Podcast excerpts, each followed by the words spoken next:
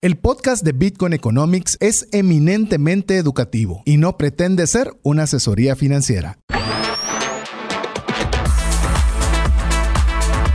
Bienvenidos al programa Bitcoin Economics, donde compartiremos las aplicaciones de Bitcoin como moneda, red monetaria y blockchain. Sé parte de la nueva economía descentralizada. Iniciamos. Hola amigos, bienvenidos a nuestro programa número 19 de Bitcoin Economics, donde nos encanta compartir cómo Bitcoin es una moneda, es una red monetaria o un blockchain. Como ustedes saben, nos encanta poder compartir con ustedes el conocimiento para aquellas personas que tal vez no tienen pues, todos los estudios técnicos y quieren comprender cómo funciona este mundo de criptomonedas. Nosotros estamos encantados de poder compartirles esa información. Lo tratamos de hacer de una forma que sea simple, relevante y práctica. Hoy me encuentro solito aquí en el estudio, pero voy a estar bien acompañado con un gran amigo con el que vamos a compartir con ustedes en este programa número 19 cuáles son esos métodos para crear criptomonedas. Si ustedes se recuerdan, eh, el tema de criptomonedas, muchos hablamos de la minería, hablábamos de que se están creando a través de diferentes procesos tecnológicos y hoy vamos a tratar de poder desenmarañar todo ese proceso de cómo es que se va a crear una nueva criptomoneda. Algunos creen que esto es un proceso donde se, se hace la maquinita, donde se generan nuevos billetes, pero no es así. Hoy vamos a entender las dos formas principales donde se empiezan a crear nuevas criptomonedas que se llama Proof of Stake, que es el prueba de participación, y Proof of Work, que es cómo funciona para que la creación de un nuevo Bitcoin, que es la prueba de trabajo. Pero como ustedes saben, estamos muy interesados que ustedes nos puedan escribir a nuestro WhatsApp más 500 258 90 58 58. Hoy vamos a tener un par de sorpresas, un par de regalos, pero lo que más nos importa es que ustedes nos escriban para saber si estos temas les llaman la atención, si les están dando valor y si quisieran que pudiéramos compartir algún tema que tal vez nosotros no hemos incluido en la programación, pues ya saben que nos pueden escribir a ese WhatsApp. Hoy voy a tener la oportunidad de poder platicar con un gran amigo, eh, socio inclusive, eh, donde vamos a platicar de estas dos modalidades y quisiera pues hacerles una pequeña reseña de con quién vamos a estar el día de hoy. Se llama Omar Álvarez. Omar es un especialista en blockchain y también entra mucho en el tema de gamificación. Así ustedes quieren saber de gamificación y cómo poder motivar a que sus clientes puedan comprar más con ustedes utilizando juegos, utilizando estrategias de cómo poder hacer conexiones. Omar ha sido una persona que lleva mucho tiempo, está trabajando en temas de gamificación, ha sido un fundador de la empresa Gameboard Tech, que es en la que está trabajando actualmente. Ha trabajado también eh, fuertemente en el tema de criptomonedas. Es más, una de las historias que le quiero contar de Omar es que cuando platicamos con él, eh, nosotros fundamos una empresa de desarrollo de software con él basado en blockchain y una de las cosas que me encantó de platicar con él era cómo él estaba involucrado como director creativo en una criptomoneda, una que ustedes encuentran en las diferentes exchanges, ahora ustedes saben cuáles son los exchanges, que se llamaba Expanse. Y a través de esa tecnología, pues fuimos aprendiendo con César, con Diego y mi persona de cómo funcionaban las situaciones de las criptomonedas. Así que primero quiero saber si está Omar por ahí. Bienvenido, Omar. ¿Qué tal, Mario? ¿Cómo estás? Espero me escuches bien. Muy bien, pues escuchamos perfectamente. Así que, Omar, qué gusto tenerte de programa Bitcoin Economics. Gracias, Mario. Gracias. Encantado de estar aquí, de compartir con, todos un poquito de conocimiento de esto que nos apasiona eh, respecto al Bitcoin y a la minería y este tema que yo creo que a muchas personas les genera como, como eh, un poco de curiosidad saber si pudieran eh, hacer dinero. Perfecto, pues una de las cosas que quisiera antes de platicar sobre el tema de los principales métodos para crear nuevas criptomonedas, Omar, es que quisiera que nos contaras cómo fue tu proceso de haber participado en la fundación, creación y el desarrollo de una criptomoneda como lo que fue Expanse. Eh, fue súper interesante porque eh, esta, esta persona que conocí en Nueva Orleans, tenía este deseo de crear eh, un mejor Ethereum. Esa es, es la, la, la, verdad. Él, lo que decía era el DAG, que es un archivo que se incluye dentro de cada uno de los paquetes de minería y el que determina el tamaño o el tipo de la tarjeta, que ya vamos a entrar un poco más en eso, que necesitas para minar no era necesario y él quería crear una forma distinta de hacer la minería para que no necesitaras equipos tan grandes ni que consumieran tanta energía para poder minar. Pero obviamente para poder partir, él puede, se pueden hacer forks o copias, clones exactos de una criptomoneda y a partir de eso empezar a crear, porque todos los códigos de todas las criptomonedas, bueno, todas las que son de código abierto, se pueden clonar y tú puedes crear tu propia criptomoneda si pones la infraestructura correcta. Eso me imagino que lo vamos a dejar otro programa, Mario, pero él, lo que quería era crear un mejor Ethereum. Y ah. entonces eh, estuve participando en la parte de creación de Expanse, que es el primer fork, fork se le conoce a la, clonación estable de Ethereum.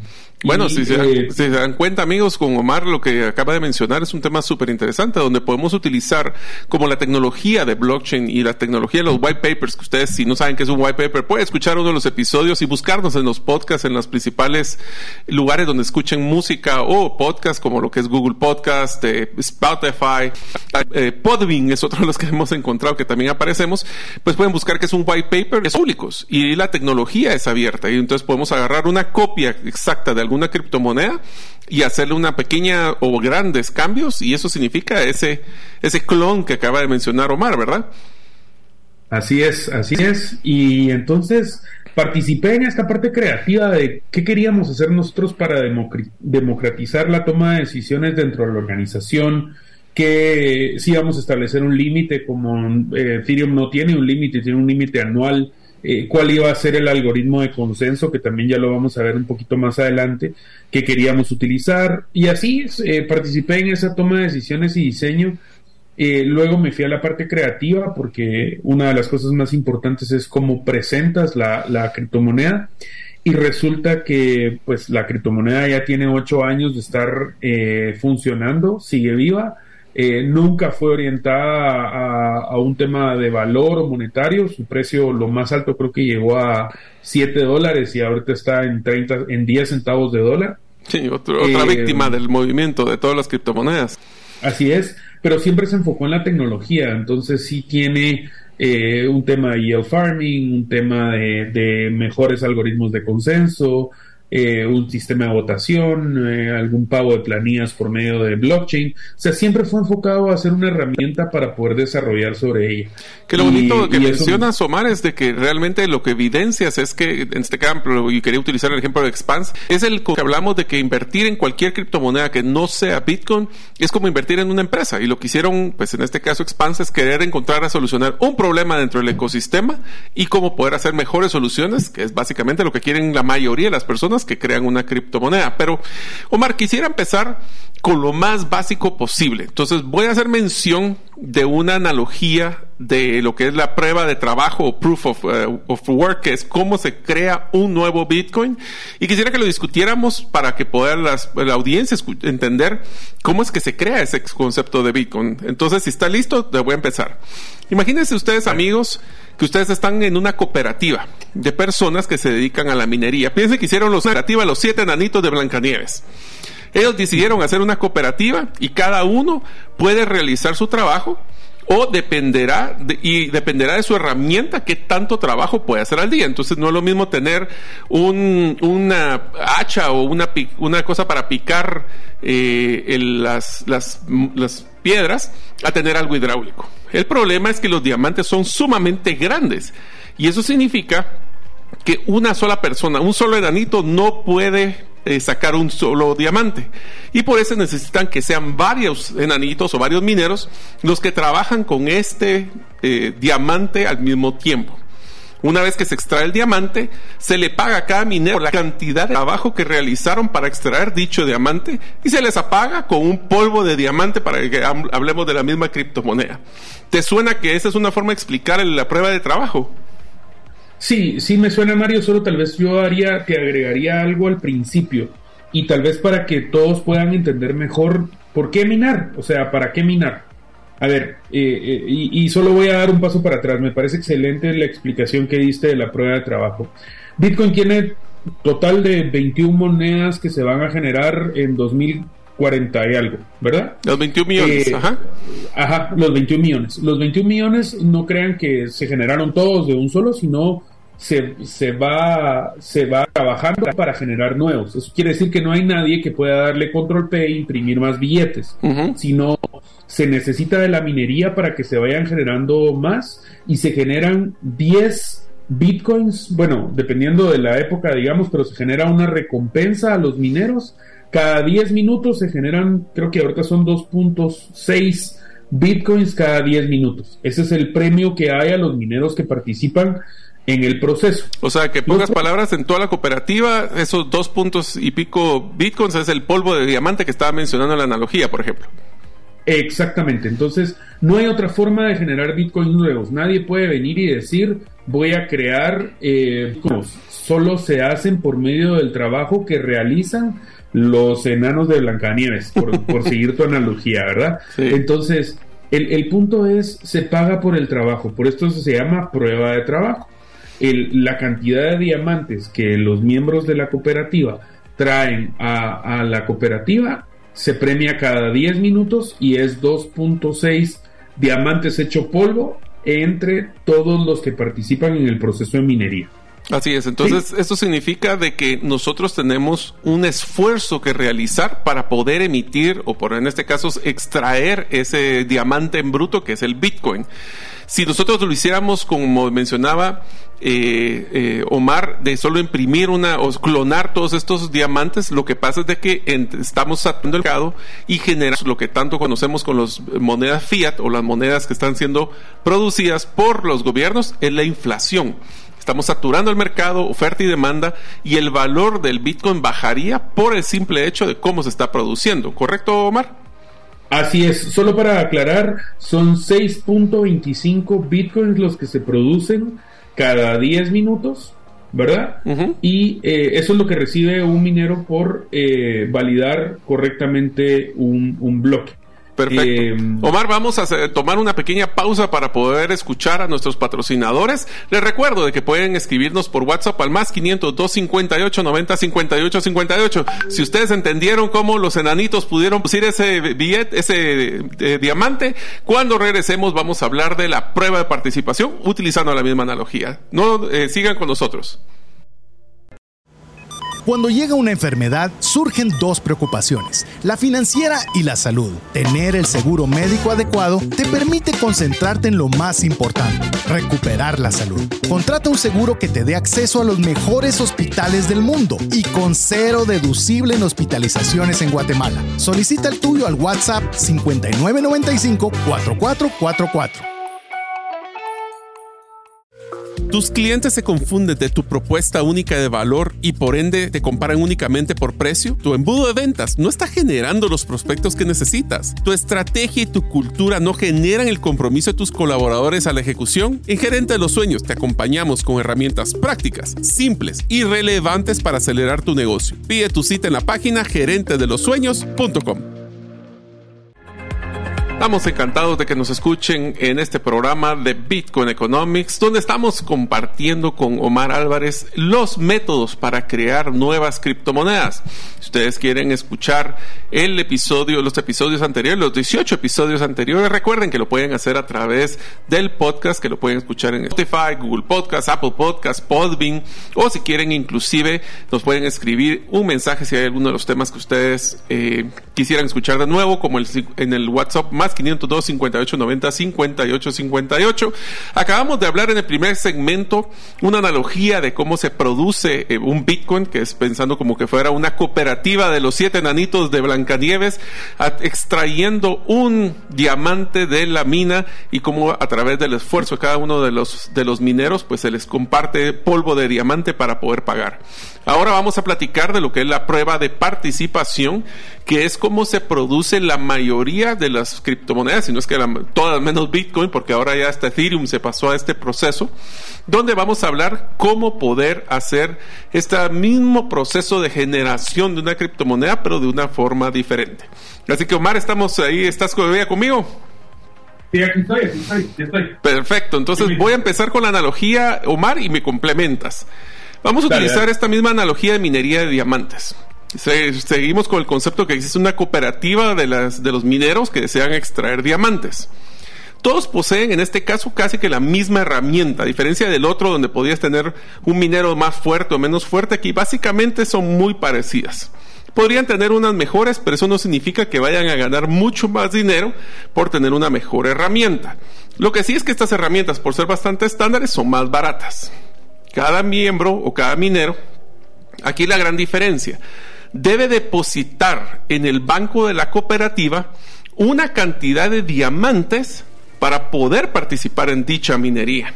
Entonces como que fuera un, un, dote, un lote que debería dejar, como para decir, yo tengo el soporte, tengo el involucramiento, hablemos de la participación, para decir, yo sí estoy involucrado en querer sacar estos diamantes. Entre más diamantes tengamos en el banco, más diamantes te van a asignar para extraer. Aquí, pues obviamente no se trabaja tanto en equipos, sino que cada quien se le asigna la extracción de una de estas criptomonedas y pues obviamente va a ser mucho más rápido para extraer, no son tan grandes, es como que estuviéramos minando eh, diamantes más chiquitos y al extraer este diamante pequeño, pues obviamente te va a hacer ganar también polvo de diamante, pero se basa en todos los diamantes que extraíste sin importar realmente qué tanto esfuerzo realizaste o no. Omar, ¿te parece así? ¿Hay que cambiar algo? Mira, yo a mí me gustó como lo entendí en su momento y es, eh, sos socio de la criptomoneda, ¿verdad? Cada uno de los miembros de la criptomoneda es socio porque posee una cantidad y entre más cantidad de esa criptomoneda tenés, más poder de votación tenés sobre la, sobre la cripto. Eso a mí, a mí me hizo, digamos, sentido cuando lo entendí de esa forma. Y, lo que resulta aquí es que en el proceso de esfuerzo se generan los bloques y la criptografía sobre el bloque por medio de procesamiento de tarjeta de gráfica. En este caso los bloques ya están creados, ya están minados y lo que se hace es las recompensas se asignan al que tiene mayor peso y eh, tiene la capacidad de decir cuál es el bloque siguiente. Porque eso es lo que hace la minería, a proveer seguridad a la red. Entonces, la seguridad se provee por medio de la prueba de, de, stake, proof of stake, o, prueba de, participación, es por la cantidad que guardas y la seguridad que le das a la, a la moneda. Entonces, sí, me parece, me parece bien. Y así fue como yo lo entendí mucho más fácil. Perfecto, entonces si se dan cuenta, sí hay unas grandes diferencias. Obviamente, eh, ahorita vamos a hablar de los beneficios que tiene o, las características que tiene ya uno, eh, que es la prueba de trabajo, que recuerden es varios estamos trabajando para obtener el diamante grande y nos pagan por el trabajo realizado. En este es, dependiendo qué tanto compromiso estás haciendo, tú utilizando ese, ese depósito de garantía en el banco o en el ser socio, como mencionaba Omar, de la criptomoneda, se utiliza con un proceso de que son diamantes más pequeños y también te compensan con ese polvo de diamante. Así que son dos cosas que son muy diferentes, pero vamos a empezar a entrar a un poquito más a detalle, si te parece, Omar, para que podamos eh, pues entrar, yo sé que vamos a tratar de evitar. Omar, es, eh, Omar es muy bueno en, llevar también esta metodología de, simplificar lo técnico, aunque ya se dieron cuenta que Omar, como a mí, se nos sale a veces algún tipo de palabra técnica, pues tratemos de, vamos a tratar de, compensarla, pero aquí vamos. Entonces, entremos un poquito más a detalle entonces ahora con la prueba de trabajo. ¿Podrías explicarme así un poquito más técnicamente el algoritmo de consenso y cómo es que está entrando este concepto de, la, de, los mineros entrando a, trabajar juntos? Ok, vamos a ver, digamos, eh, lo que sucede es, hay muchas transacciones. A le pasa algo a B, B se lo devuelve a C y, y tenés muchas transacciones.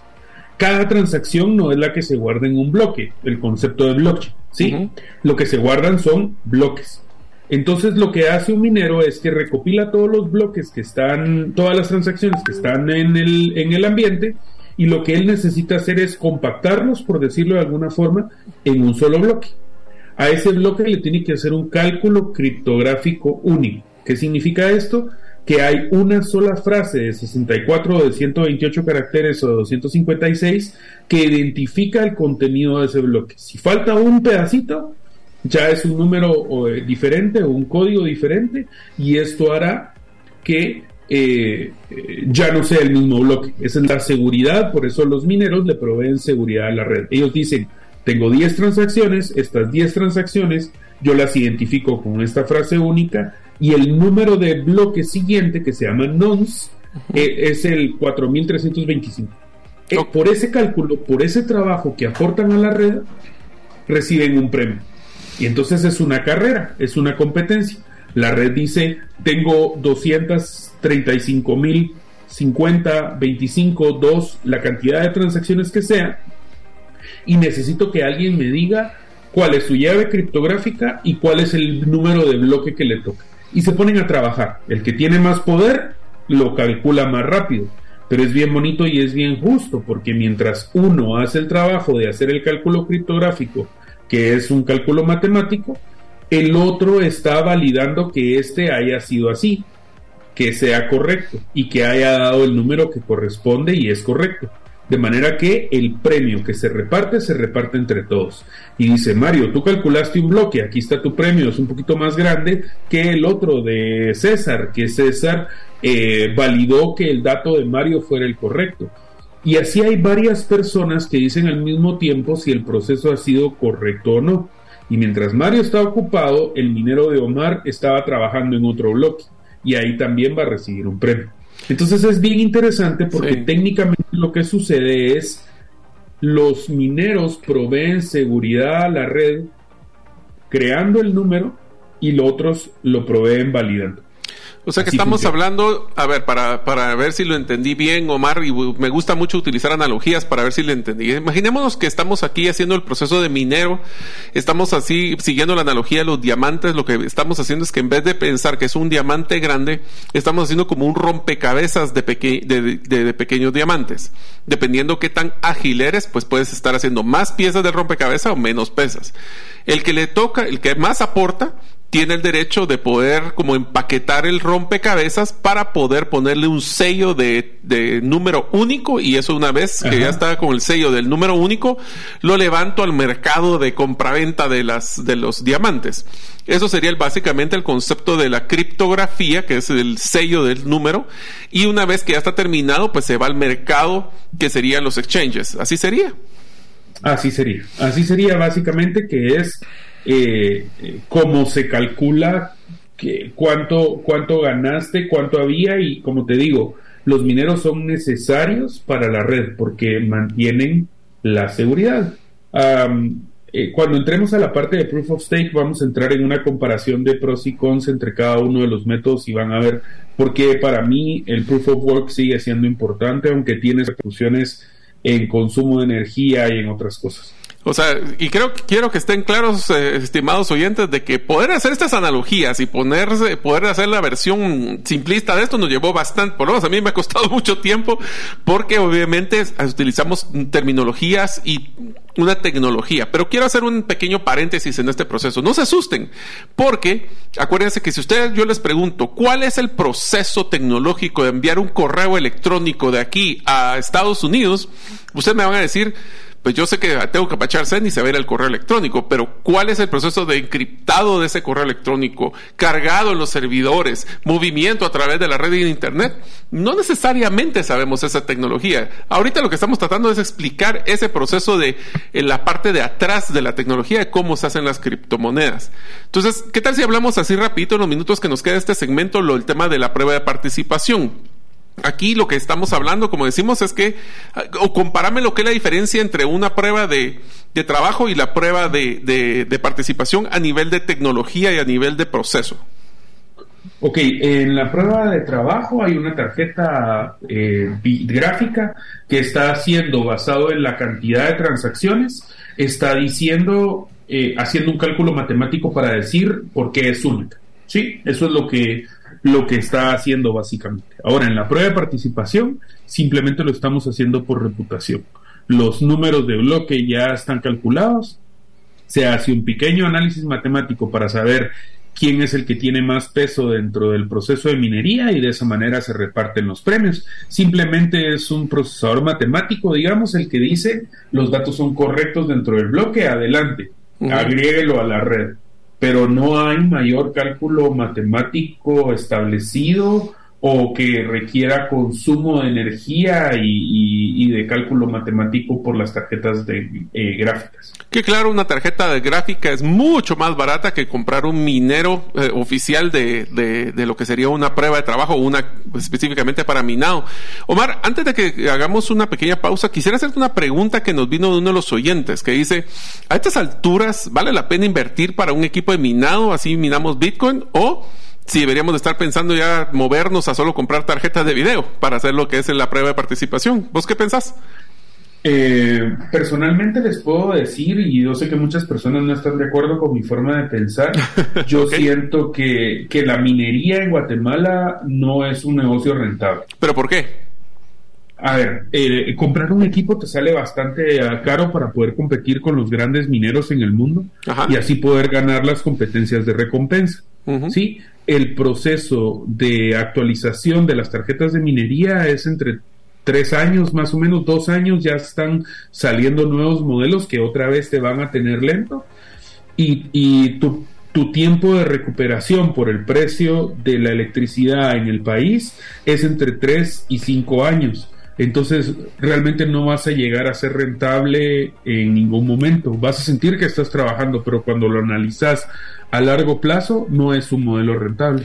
Es rentable en los países donde la corriente eléctrica, que es el, costo más alto del proceso de minería, es, mucho, es, es regalada eh, o es, es gratuita o es muy baja. Así pero en Guatemala no lo es. Sí, aquí podemos decir que el costo de la energía eléctrica, aún con la tarifa social, es sumamente alta y ese es el principal, es más, ese es el costo más elevado de hacer minería, el costo de, los equipos, inclusive si se quieren animar, ahorita están bajos porque obviamente Bitcoin está bajo, pero ese es uno de los retos y hay que hacer los números. Mi recomendación es hagan los números. Así que eh, eh, seguimos hablando de cuáles son los métodos para crear criptomonedas, ya hablamos de cuál es cada uno de los dos principales, trabajo y prueba de participación. Me encuentro con Omar Álvarez hablando el día de hoy. Recuerden que nos pueden mandar mensajes con WhatsApp al más 502 58 90 58 58. En el próximo segmento hablaremos cuáles son esas ventajas o desventajas de cada uno de los dos modelos. Espero que nos sigan acompañando. Si llegara a fallecer la persona que lleva el ingreso al hogar, ¿se tendrían los recursos económicos para poder seguir adelante? Si la respuesta es no, el seguro de vida es algo imprescindible a contratar. Adquiere un seguro de vida de bajo costo que te devuelva todo lo aportado en 20 años. Cotiza el tuyo al WhatsApp más 502 5995 4444. ¿Necesitas un documento legal y quieres adquirirlo de una forma que sea simple, confiable y rápida? En herramientaslegales.com tenemos más de 50 documentos que puedes adquirir en tres simples pasos. Escoge el documento, completa la información y cancela el costo del documento. Así de fácil. Visita herramientaslegales.com y compruébalo por ti mismo. Muchísimas gracias amigos por compartir con nosotros este programa de Bitcoin Economics donde estamos platicando sobre los métodos para crear nuevas criptomonedas. Recuerden que nos pueden mandar mensajes al WhatsApp más 502 58 90 58 58. Si ustedes también quieren seguirnos en Twitter, les recuerdo que él, eh, pues para poder buscar a César Tánchez, solo lo buscan por su nombre, César Tánchez. Si quisieran seguir a Diego Villeda, es Chepe Villeda 17 y si me quieren seguir a mí, es gerente guion bajo suenos. Omar, ¿cuál es tu Twitter para que también te puedan seguir a ti? Creo que Omar se me cayó. bueno, estamos hablando con Omar Álvarez. Eh, aquí estoy, aquí estoy, aquí estoy. Ah, aquí estás. Eh, lo siento. ¿Cuál es tu eh, Twitter? No, no, no, no uso, no uso Twitter para comunicar esto. Es más fácil que me encuentren en LinkedIn. Ah, Ahí trato de compartir un poco de contenido más, más extenso del, tema. Ahí te encuentran como Omar Álvarez. Así es, me encuentra como Omar Álvarez Uccini. Perfecto. Ah, pues es que ese tu segundo apellido no te lo conocía, mira, ¿es italiano o no? sí, es italiano. Ah, ¿Qué tal? Mi, abuelo es italiano. Voy a hacer un pequeño paréntesis. Eh, Omar, eh, pues tiene muchas cualidades, pero dentro de las que personalmente aprecio y he agradecido mucho es que es un excelente parrillero. También tiene unos programas para poder hacer unos asados espectaculares. La vez pasada nos hizo unas cosquillas que lastimosamente quedaron cortas porque hubiéramos querido comer más, pero realmente Omar es una persona que le gusta mucho el asado, también tiene mucho contenido sobre eso, así que si quieren seguirlo, también les recomiendo porque salen muy buenos. Así que ahora vamos a hablar un poco en este segmento, Omar, de cuáles son esas ventajas y desventajas que cada uno de estos tiene, porque si ahorita inclusive el, comentario puntual es, ahora sí oficialmente Bitcoin es la única criptomoneda que se quedó con el proceso de prueba de trabajo versus el resto de las criptomonedas, inclusive Ethereum que hemos platicado, se cambió ya de prueba de trabajo a prueba de participación. Así que, ¿qué tal si hablamos un poquito sobre los principales fortalezas o pros de lo que es la prueba de trabajo? Entonces, ok.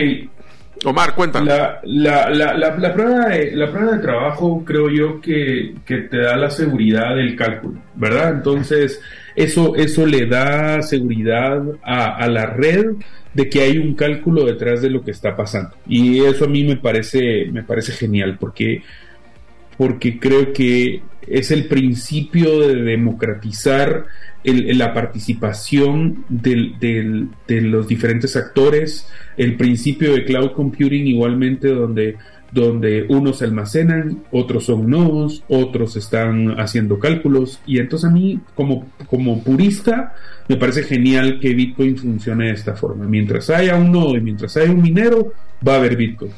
Y te diría que otro complemento ahí, Omar, es el hecho de que requiere esfuerzo. O sea, el, concepto de que una, una, un bien necesita que se haga un esfuerzo, como lo que es extraer oro, por ejemplo, que es una, una moneda, que es la, la moneda o, haremos uno de los, lugares donde se guarda valor más importantes en el mundo, requiere un esfuerzo. Ese esfuerzo lo que también le ayuda es a limitar la producción para evitar ese tipo de inflaciones como lo que pasaba prendiendo la famosa maquinita.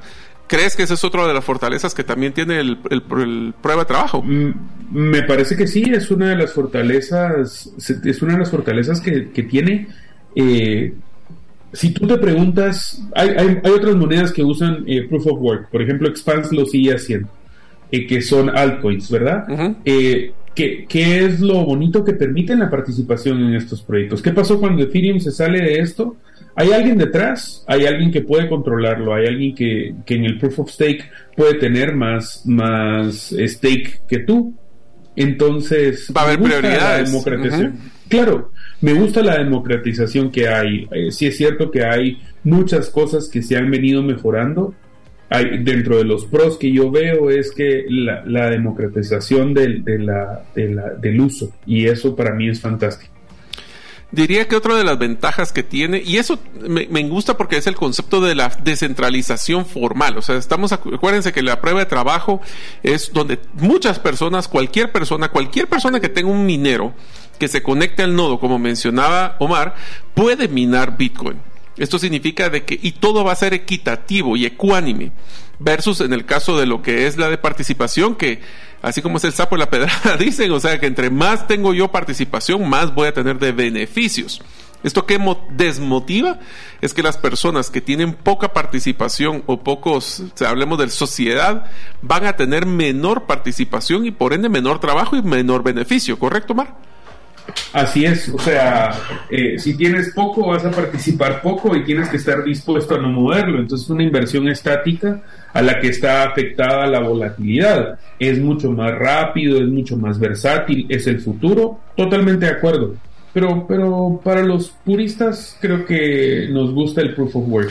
Yo creo que eh, a mí, yo soy más, acuérdense que aquí estamos en Bitcoin Economics, así que el prueba de trabajo va a ser nuestra prioridad número uno, porque ese es el que, el que se, es el que genera Bitcoin y el único que genera Bitcoin.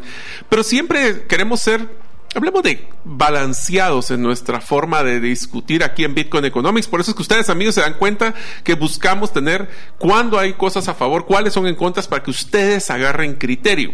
Entonces, hablemos, Omar, una de las principales razones por las cuales hay detractores de la prueba de trabajo, yo diría que es el uso de la energía. Eh, el uso de la energía, como estamos hablando de que el es más, yo escuché un dato cuando se migró eh, Ethereum de pasarse de prueba de trabajo a prueba de participación, que se iba a ahorrar como el 90% de la energía que se estaba generando para hacer la misma gestión. Esa energía sí es el costo más elevado, pero también tenemos que tomar en cuenta de que esa energía se utiliza, y ahorita quiero hacer un paréntesis, como algunos de ustedes conocen, estoy metido en temas de eh, pues temas renovables y de sostenibilidad. Y lo que me ha gustado y me ha encantado es que muchos de esos mineros que mencionaba Omar se están moviendo a energías renovables al punto que estamos utilizando nosotros proyectos, como ustedes saben, eh, apoyando al lago Bitcoin para empezar a generar energía eléctrica de aceite quemado y posiblemente en un futuro de basura.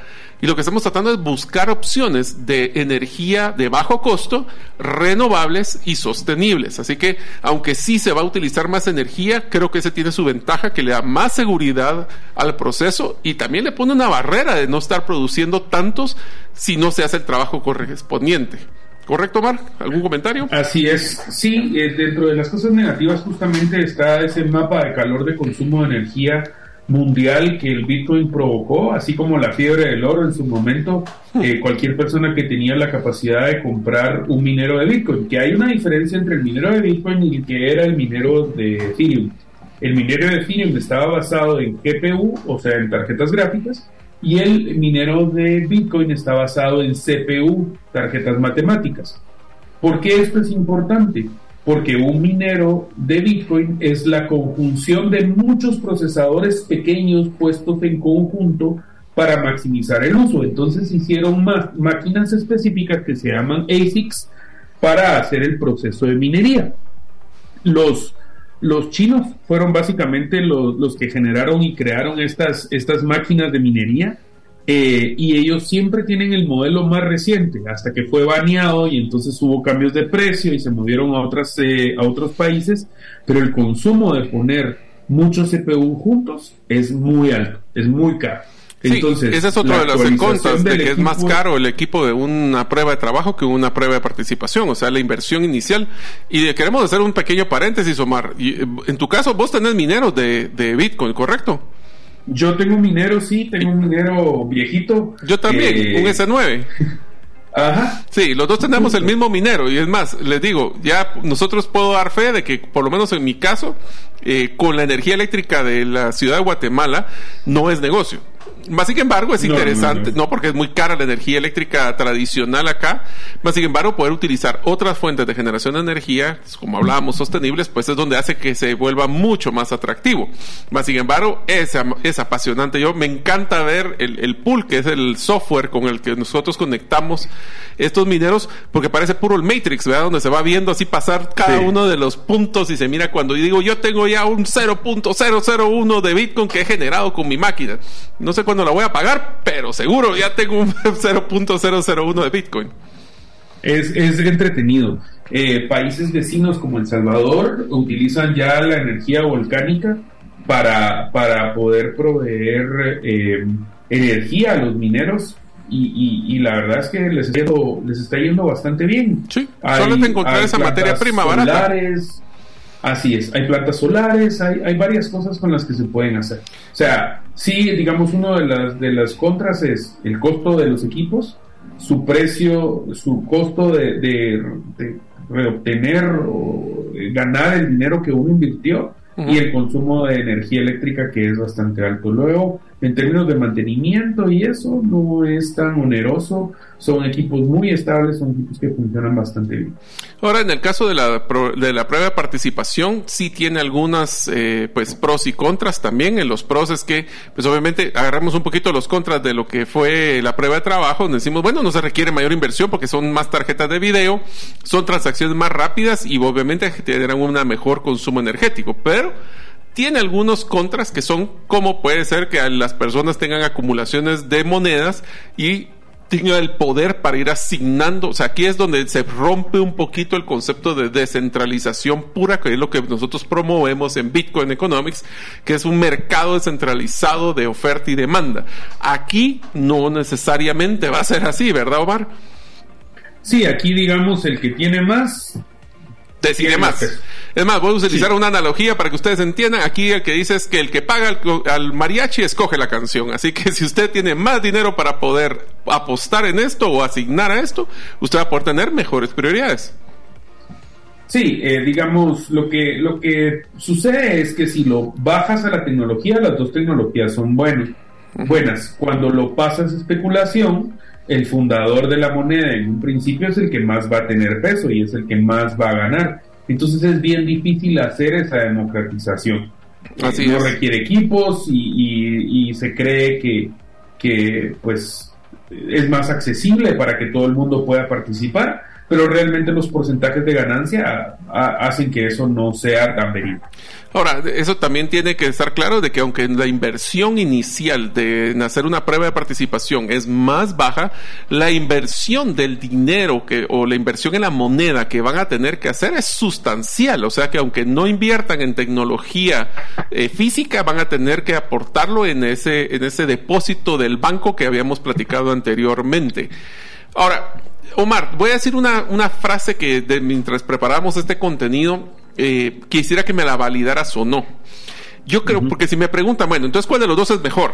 Yo la respuesta que les daría es la siguiente. Para lo que tiene que ver en relación a una moneda, a una red monetaria posiblemente es mucho mejor una prueba de trabajo porque garantiza esa descentralización. O sea, en pocas palabras, producir Bitcoin se debe de hacer en prueba de trabajo por su filosofía de moneda de que evita la inflación. Si usted quiere utilizar, invertir en acciones de una empresa que tiene un proyecto para hacer una mejor calidad de vida, eso es el equivalente a una de las criptomonedas que no son Bitcoin. Y ahí lo que se busca posiblemente es más agilidad y rapidez. Por ende, la prueba de participación puede ser mejor para una, un proyecto que lo que busca no es necesariamente una moneda o una red monetaria. ¿Crees que esta afirmación es válida? La, la, te soy honesto, sí, creo que, creo que sí es válida. Eh, a mí, eh, de nuevo, me gusta que, que la participación, la, haya democratización de la participación. Entonces creo que la prueba de trabajo me permite a mí ser un garante, proveer seguridad a la red. Y eso me gusta, no decir, ah, es que no tengo la capacidad de invertir o no tengo la capacidad de dejarlo, porque no es solo de invertirlo, es que no hay que moverlo para realmente tener esa participación. por eso es un depósito por largo plazo o hasta que nosotros dejemos de estar participando en esta empresa, ¿correcto? Exactamente, y si de repente alguien decide salirse, pues todo el mundo se da cuenta al ser redes abiertas ambos y en ambos casos. Creo que tienen formas de funcionar distintas. O sea, creo que si fuera una red de toma de decisiones, el proof of stake es mucho mejor porque no necesita más que saber quién tiene más y por eso, por ende, tiene más votos, el socio mayoritario, digamos. O sea que en pocas palabras, Omar, si fuéramos, y en un futuro vamos a hablar del DAO, que es un Decentralized Autonomous Organization, versión fácil es cómo podemos manejar una empresa y su toma de decisiones de una junta directiva a través de un sistema automatizado de blockchain. Para ese tipo de cosas sí tiene una gran ventaja la prueba de participación, porque estamos hablando de que ahí sí hay transparencia de quién tiene más, tiene más votos, tiene más potestad para tomar decisiones, versus en el otro caso, como mencionábamos, que la prueba de trabajo es un tema de, de, pues, de eficiencia y de, de, de esfuerzo, diría yo.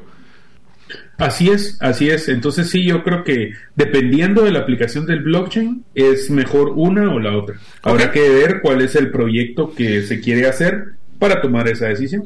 Excelente, pues estamos aquí platicando con Omar Álvarez sobre los métodos para crear nuevas criptomonedas. Hemos hablado de cuáles son las, eh, pues, las dos formas principales, que la prueba de trabajo, prueba de participación, cómo funcionan, un poquito la versión técnica, me disculpo por eso, pero créanme que es la forma más simple que encontramos para dárselos, cuál es la comparación entre uno y otro y en el próximo segmento, quédense porque hay noticias muy interesantes en el mundo de Bitcoin. Los esperamos y continúen con nosotros. ¿Sabías que existen más de 50 negocios en Panajachel donde puedes pagar con Bitcoin? Vive una nueva experiencia trasladándote en tuk-tuk, paseando en lancha en el lago más lindo del mundo, disfrutando de excelente comida y terminando el día en un lindo hotel. Todo pagado con Bitcoin. Visita Pana y compra donde Bitcoin sea aceptado. Búscanos en bitcoinlake.io. ¿Te gustaría establecer si el invertir en criptomonedas es para ti? En el libro 10 razones para invertir en criptomonedas y 5 para no hacerlo, aprenderás de forma simple, amena y práctica los conocimientos básicos sobre esta forma de inversión. Adquiere el tuyo al WhatsApp 2433 4589 o en las principales librerías del país. Si vives fuera de Guatemala, búscalo en Amazon. Estamos encantados que nos escuchen en este programa número 19 de Bitcoin Economics, donde estamos hablando de los métodos para crear nuevas criptomonedas. Recuerden que nos pueden mandar mensajes al WhatsApp más 502 WhatsApp, siempre se me confunde como que fuera WhatsApp, vea como que fuera para arriba. Pero bueno, más 502 58 90 58 58. Estamos con nuestro gran amigo Omar Álvarez platicando de las dos principales tecnologías. Como siempre, en este último segmento vamos a hablar de las principales noticias del ecosistema y del mundo. Ahora, este, este, en este caso vamos a hablar de noticias en el mundo que están sumamente interesantes, pero antes de eso vamos a platicar de lo que siempre nos interesa, es cómo se ha comportado el precio de Bitcoin. Pues bueno, la semana anterior teníamos en un promedio del día de 16.180 y por favor cuando diga estos números siempre me reclaman, bueno no siempre, pero algunos muchachos me han reclamado de los oyentes diciendo no, pero es que cuando yo estaba el programa estaba en 16.300. Bueno, eh, eh usualmente lo tomo una hora antes del programa el precio, así que no se, no se preocupe porque la volatilidad genera esos cambios. Al día de hoy estamos en 16.983 y bajó un poquito porque habíamos pasado los 17.000, eso significa casi un 5% de incremento del valor. Creo que ya se está estabilizando nuestro sistema macroeconómico de Bitcoin después de los sustos que tuvimos de FTX. Eh, esto también se refleja a través del Fear and Greed Index o el del miedo y avaricia se ha mantenido relativamente estable, había pegado un brinco muy fuerte eh, de la semana anterior a esta, bueno, anterior a la anterior, antepasada a la anterior, que había subido a 28, se bajó un poquito a 26. Así que se mantiene todavía en un tema de miedo, pero ya estamos empezando a ver un poquito de la luz al final del túnel de estar teniendo incrementos, así que esperamos que esa tendencia se mantenga. Así que vamos, Omar, vamos a platicar de algunas eh, noticias que han estado saliendo y si querés complementar alguna noticia o algo que hayas escuchado en el mundo de criptomonedas, estás totalmente invitado a poder participar. Entonces, hablemos del primero. Este es uno de los que a mí me entusiasma, que es que el día de hoy oficialmente el Congreso de Brasil aprobó la ley para legalizar la recepción de Bitcoin como medio de pago. Quiero que tengan una noción de lo que está pasando en Brasil. Más de 41 mil compañías brasileñas ya están aceptando Bitcoin y otras criptos como medio de pago solo en el mes de octubre. Eso significa que la adopción en Brasil con esta ley va a crecer exponencialmente. ¿Qué te parece esta noticia, Omar? Me, encanta porque el proceso de adopción se sigue dando. Poco a poco va a ir siendo más y poco a poco vamos a ir viendo más monedas que, se, que radican en esto. Recuérdense, y es bien importante, que detrás de Bitcoin no hay a quien perseguir. Esto quiere decir que es, Bitcoin es una moneda que está sembrada en nuestra sociedad y que poco a poco va a ir tomando valor y que no va a salir de ahí. Así es, despacio y después de repente. Esa es una de las frases que utilizamos en el mundo de Bitcoin. Y te quiero decir de que no fue solo Brasil el que está dando noticias interesantes. También el, el ministro de Finanzas de Rusia mencionó que está certero que Bitcoin se va a legalizar el próximo año en Rusia. Ese es otro punto interesante. Inclusive ha habido una adopción bien interesante de eh, Bitcoin en Rusia, especialmente por el tema de, la, de, lo que está pasando con la guerra. Eso es un tema interesante, ¿no? Eh, está súper interesante y si querés me gustaría complementar con la, con la siguiente y es cómo Nigeria prohíbe el uso de, de cripto. Eh, o sea, el, el, mundo va a ir evolucionando y algunos van a estar a favor y otros en contra y eso va a ser, va a ser así siempre. Entonces me parece interesante eh, cómo el, el, gobierno de Nigeria prohíbe el uso de Bitcoin y, y otras criptomonedas cuando realmente el, el, mercado ha venido creciendo. ¿Alguna razón política tendrán? ¿Alguna razón del uso de la criptomoneda o las formas de uso? No, no podemos, y creo que eso es bien importante mencionarlo, Mario, uh -huh. no podemos saber para qué las personas utilizan las criptomonedas, pero la moneda fiat tampoco. Sí, bueno, eh, ha sido desde el cash hasta las tarjetas, hasta las transferencias bancarias, todo. No, no podemos castigar al medio de pago por el uso que las personas le den. Y pues obviamente eso es donde empieza ahí un proceso de hasta de, de, estar haciendo regulación a favor o en contra del mismo.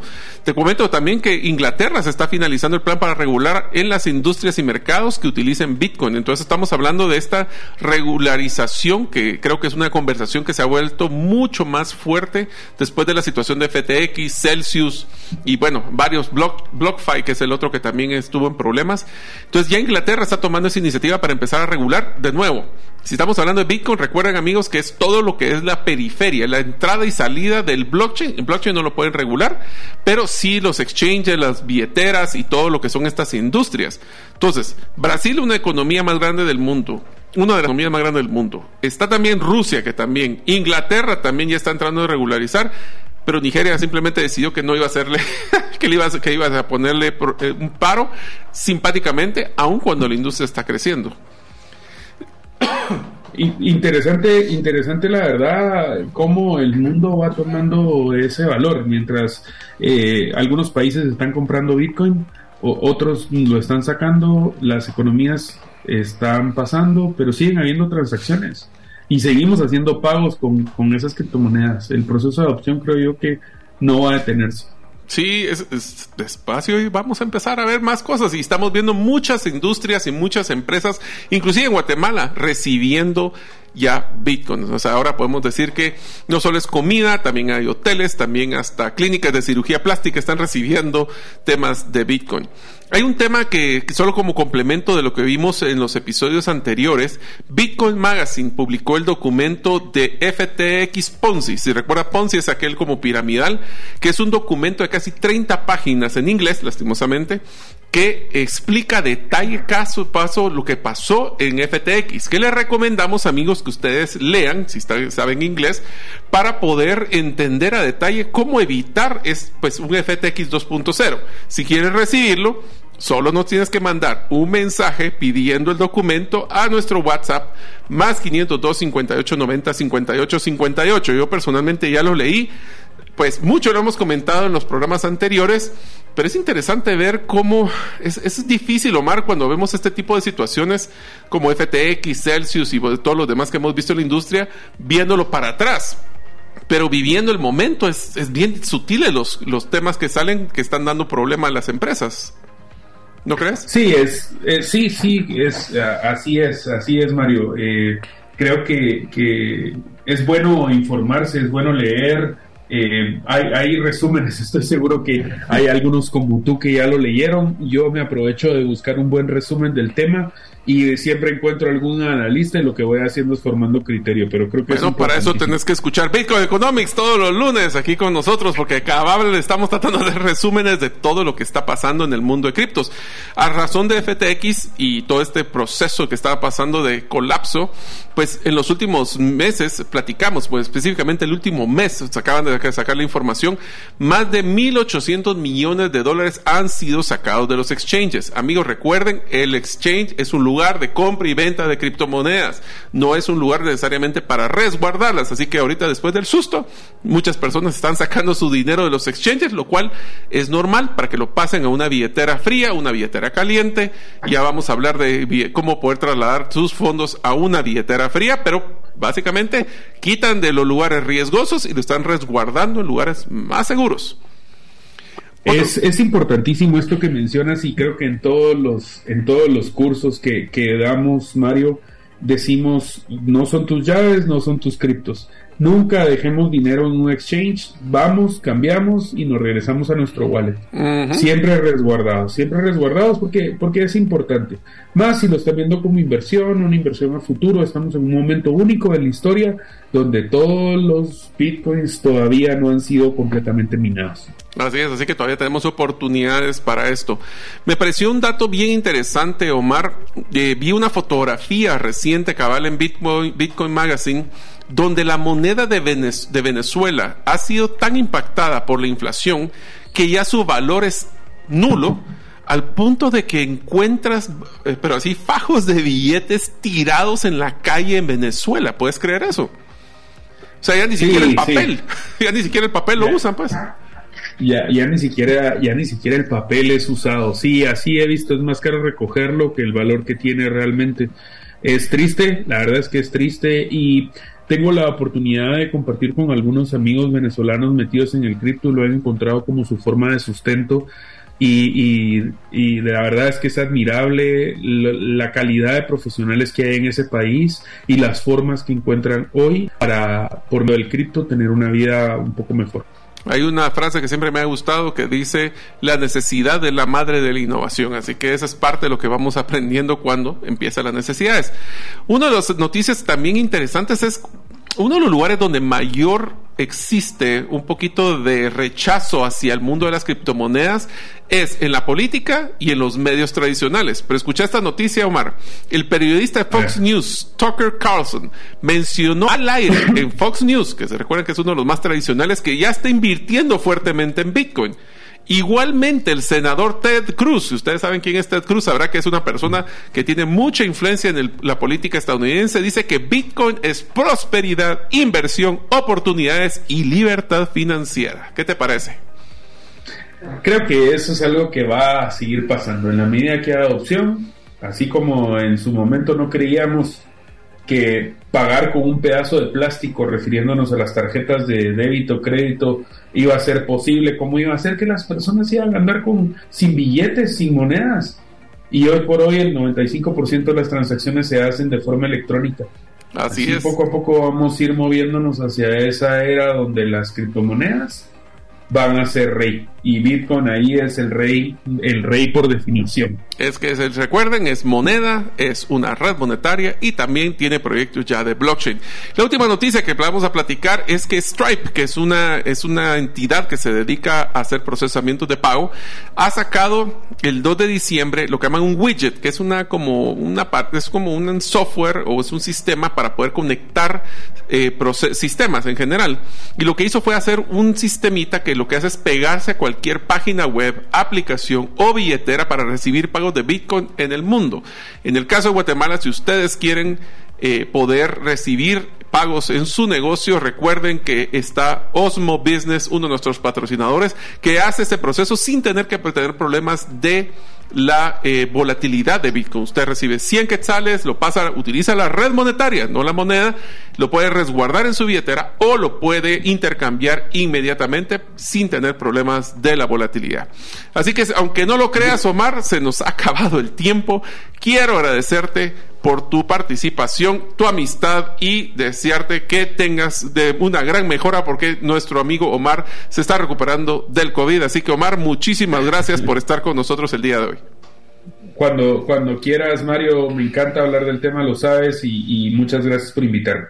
Así es, amigos. Así que esperamos que este programa, aunque un poquito técnico, haya podido ser de su agrado y esperamos que a través de escuchar Bitcoin Economics rompan ese miedo escénico que tienen de la tecnología de Bitcoin. Como diría nuestro amigo Diego Villeda, todos los caminos nos llevan a Bitcoin. Así que esperamos poder verlos la próxima semana para seguir conociendo del mundo de criptomonedas.